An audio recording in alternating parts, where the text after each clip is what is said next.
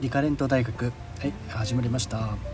えこちらの方は学校や社会では絶対に教えてくれない成功と富めと原理原則を教えるこちらラジオ番組でございます。リカレント大学といたしまして、え、ビジネスを、え、今ね現在始めてる方そしてこれから副業やビジネスをやろうと思ってる方にぜひ聞いてもらいたいラジオ番組でございます。で今回はねリカレント大学といたしまして、えー、あのある、え方からえー、ツイッターでお便りをいただきました。で、えー、そのねお便りの内容をちょっと今日はそれを授業として皆さんにちょっとお伝えしたいなと思っております。で,、えー、で実際ねどういうことを、あのご相談されたかというとですねまあ、今現在、えー、その彼女は、まあ、資格を結構いっぱい持っていると。で資格があればこの、えー、このご時世安泰ですか？っていうあのご質問がございました。でそれについてあの今回ね、えーごえー、そういったご質問でご回答させていただきたいなと思っております。で,、えー、で今日のテーマは、まあ、資格があれば安泰かということで、えー、ちょっとねそそちらを具体的にあのご説明したいと思っております。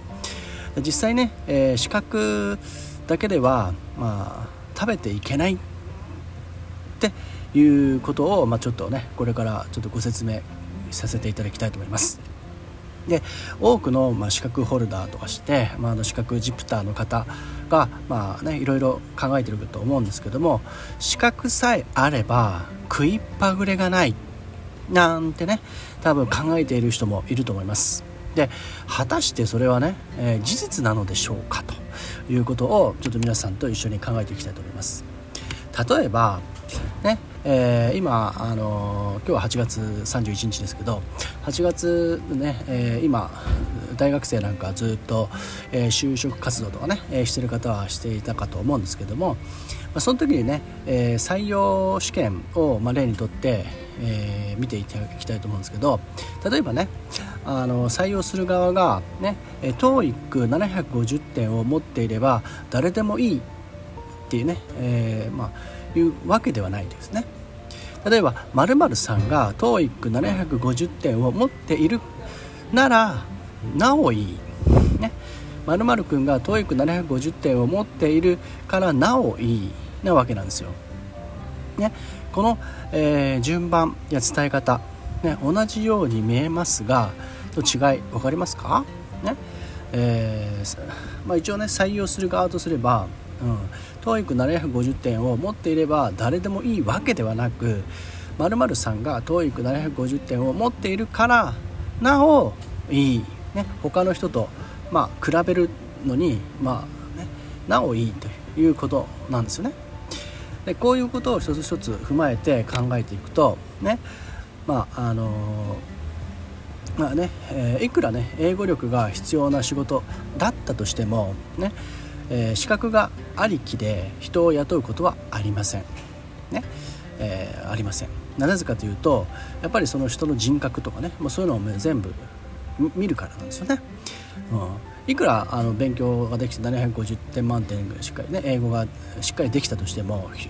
人なりが良くないと やっぱり雇う側もちょっとね雇う気にはならないですよね。まあ、そういったものを全部紙を引きて、えー、免許を持ってるからといってそういうことではないと。であとは、ね、こういう例もあります。これはね例えば弁護士の先生とかね税理士の先生にも当てはまります。で例えば弁護士とか税理士、ね、仕事をお願いするのではありません、ね、弁護士だからとかね税理士だからと言って仕事をお願いするわけじゃないですよね。で弁護士だからとかえ税理士だからでそんな理由で仕事が取れるのであればね実際そういう発注とか依頼とか来るのであれば、ね、来るのであれば食べれない弁護士、ね、仕事がない弁護士食べれない税理士仕事がない税理士が存在するはずがないんです、ね、存在するがありませんよね。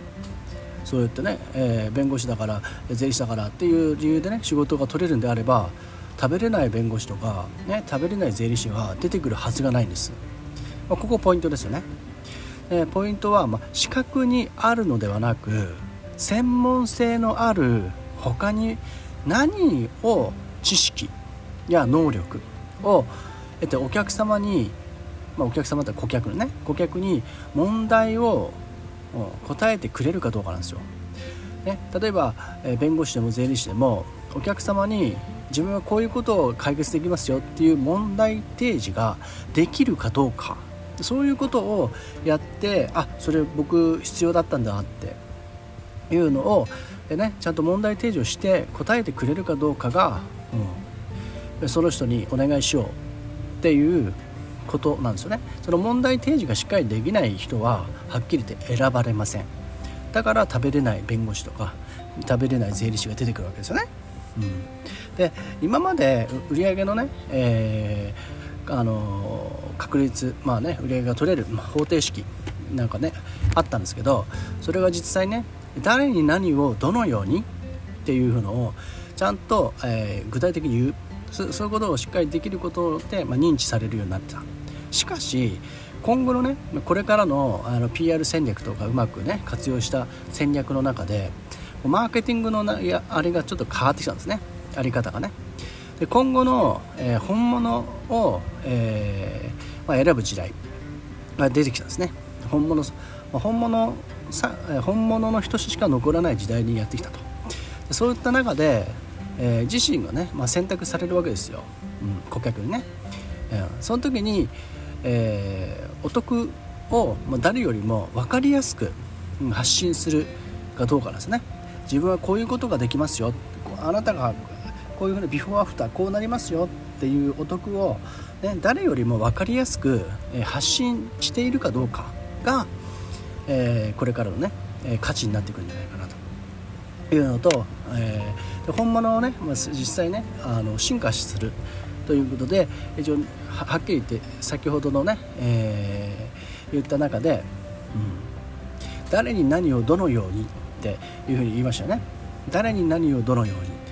うに、うん、その前に誰が誰に何をどのようにっていうものをしてください。誰がっていうのを持たればねその、えー、やる人たちがですね。で誰にって、うん、お客さんどういうお客さんに？で何を、うん、そのお客さんに何をするのって。それをやったらどうなるのっていうね。いうことを具体的明確に言えることが、え、本物を、えー、今度ねお客様が選ばれる時代になってきます。ということで、えー、これ覚えておいてくださいね。誰が誰に何をどのようにするの？それを、え、本物かっていうことですね、え、信頼関係を構築する。信頼構築を絶対に勝ち取るということを、えー、ぜひ、え、皆さんにね、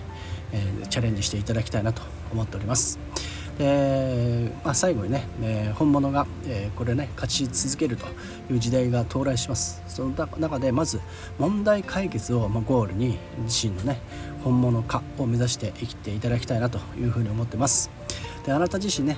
えー、資格とか、えー、なんか面白い方そういう方は本当に資格活かせておりますかというふうにはちょうど最後にご質問で終わりたいと思っております。でその活かせていないいないのであればもうね、え実際あなた自身本物をちゃんとしっかりと築き上げていただきたいなというふうに思っておりますのでどうぞ、えー、言ってください。で一応ねあの質問の内容として、えー、今回ね資格は資格があれば安泰かというご質問だったんですけど、まあね、僕から結論から言うと、まあ、資格を持っていただけでは、まあ、はっきり言って安泰というものは一切ないと。いうことを、まあ、ちょっと結論付けてさせていただきました。なのでこれからね本物というで信頼関係をしっかりと、えー、ね、築き上げて、えー、人と人のコミュニケーションをしっかりとっていただければなというふうに思ってます。なので今日のねリカレント大学、えー、これでおしまいとさせていただきたいと思います。また次回ねお会いさせていただきたいと思います。でまたねいろいろとご質問等ありましたら、まあ、Twitter や、えー、メッセージとか、えー、直接いただければ、えご回答させていただきたいと思います。どうぞよろしくお願いいたします。それではまたお会いいたしましょう。バイバイ。